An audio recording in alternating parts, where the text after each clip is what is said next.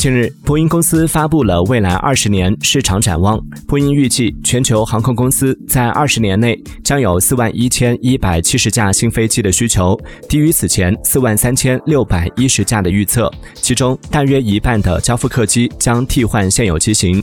波音公司预计，亚洲市场约占总需求的百分之四十，欧洲和北美各占百分之二十。